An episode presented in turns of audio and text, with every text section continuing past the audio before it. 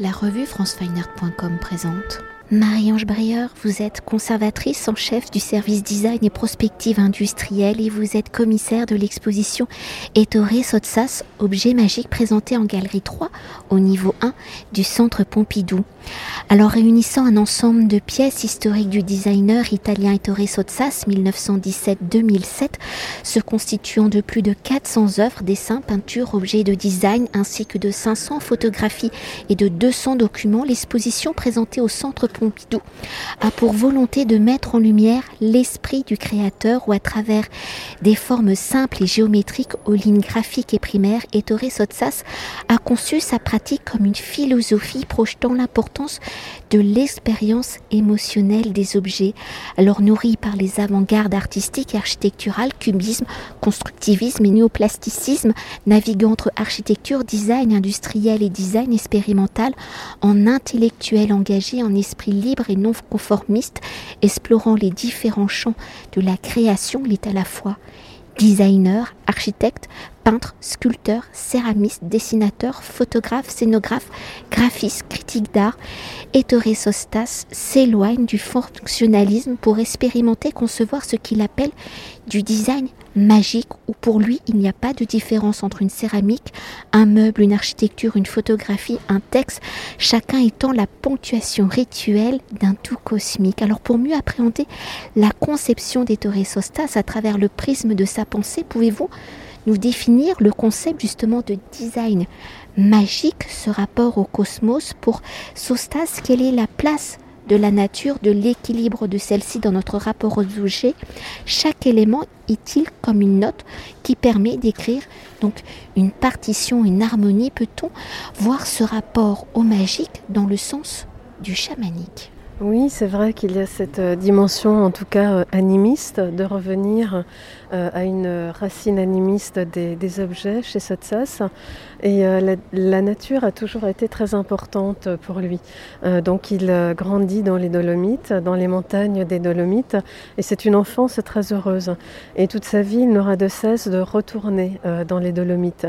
Les déserts, par la suite, vont beaucoup le marquer.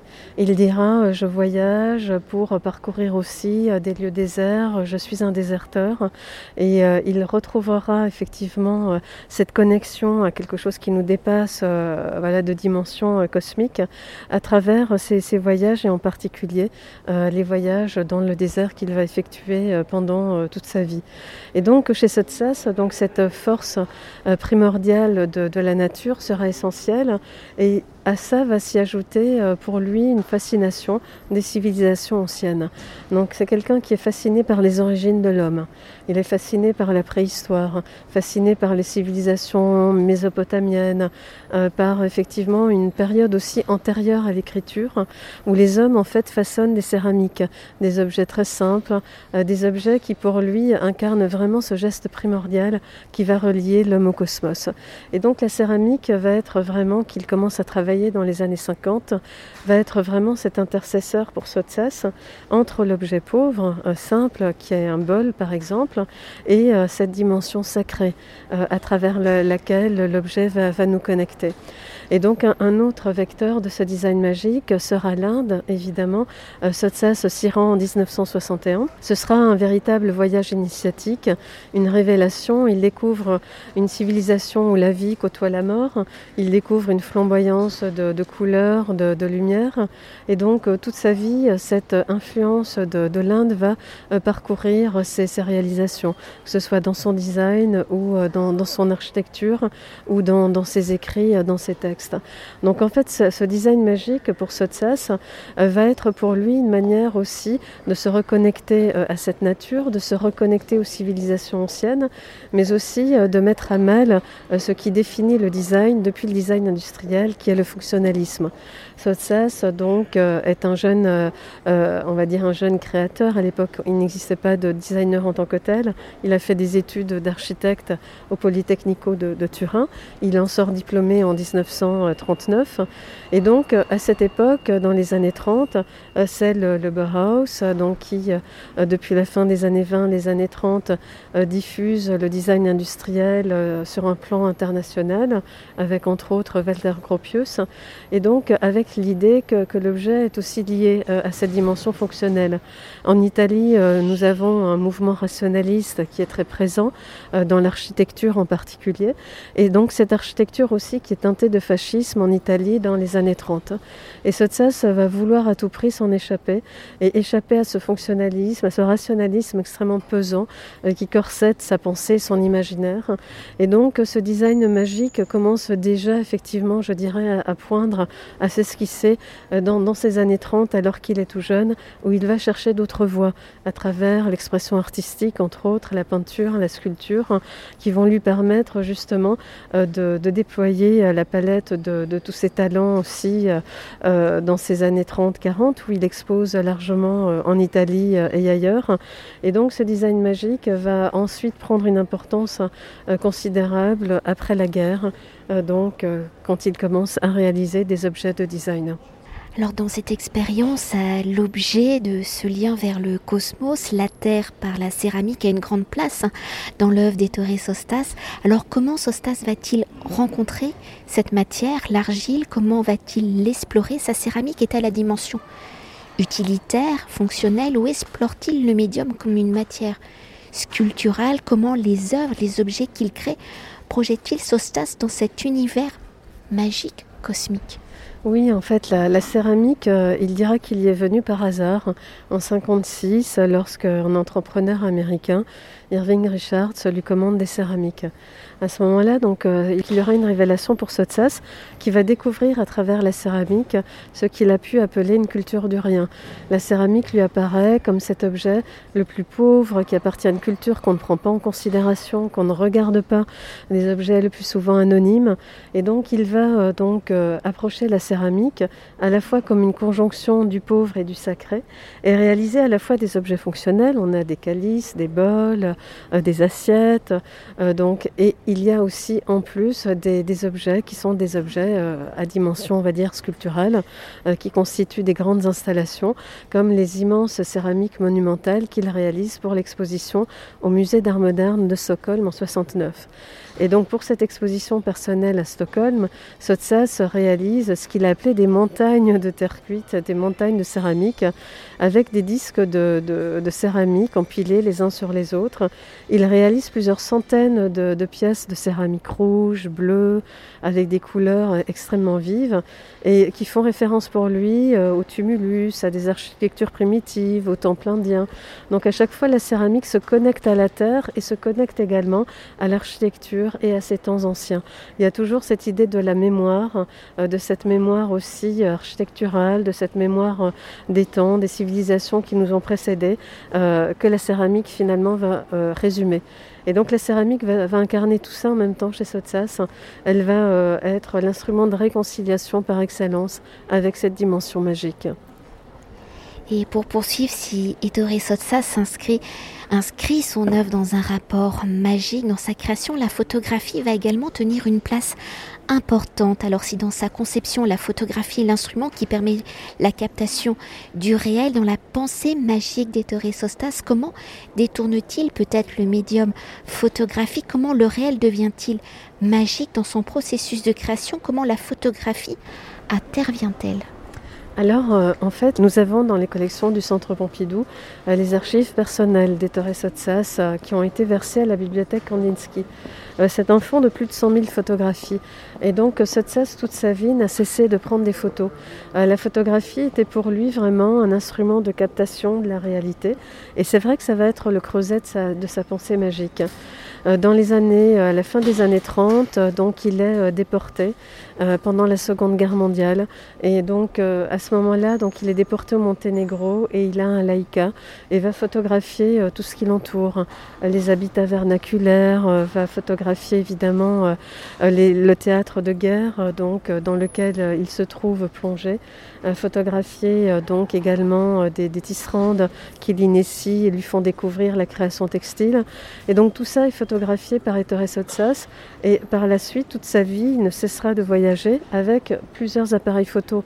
Euh, donc la photographie va être presque comme un carnet de notes euh, qui lui permettra de, faire une extraction du réel et de l'archiver. Euh, donc voilà, donc toutes ces, milliers de, photographies constituent une mémoire de chaque instant et à chaque fois Sotsas le classait, l'organisait et ça lui permettait effectivement de nourrir sa création. Il va photographier par exemple beaucoup de murs, euh, beaucoup d'éléments en fait décoratifs qu'on va retrouver euh, également dans, ses créations. Et euh, donc on a cette, je dirais, voilà, toute cette dimension, je dirais quasi documentaire de la photographie, mais qui est la source d'inspiration de, son travail de, de designer. Et à côté, donc, il existe une série de photographies qui s'appellent les design métaphores, euh, qui sont des photographies qu'il réalise un peu comme un artiste, un artiste du land art euh, dans les années 70. Donc Sotsas euh, veut échapper à, l'atmosphère de, son agence, il se met à voyager dans les Pyrénées, dans les déserts d'Espagne, et va réaliser une série de photographies de constructions précaires, comme des architectures inachevées dans le paysage. Euh, qui figure, euh, bon, par exemple, euh, un intérieur domestique, qui figure un trône, un escalier, une chaise, un lit. Donc des objets domestiques qui se trouvent comme ça, mais en fait rematérialisés dans un paysage, voilà, comme des, des objets extrêmement précaires. Et donc là, c'est un travail artistique véritablement qu'il va exposer en 1976 au Cooper et 8 Museum à New York.